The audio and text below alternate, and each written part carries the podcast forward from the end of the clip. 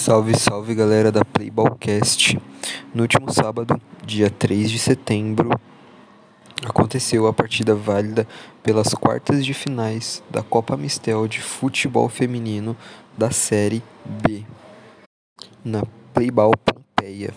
E foi na quadra G12 que a equipe da Auen enfrentou a equipe das Bexiguentas numa partida muito acirrada, com bastante faltas, muito pegado, muito chute a gol.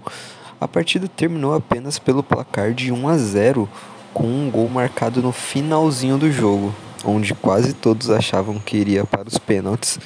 Uma bola cruzada dentro da área e desviada pela jogadora Claudiane. A equipe da Bexiguentas conseguiu sair com a vitória.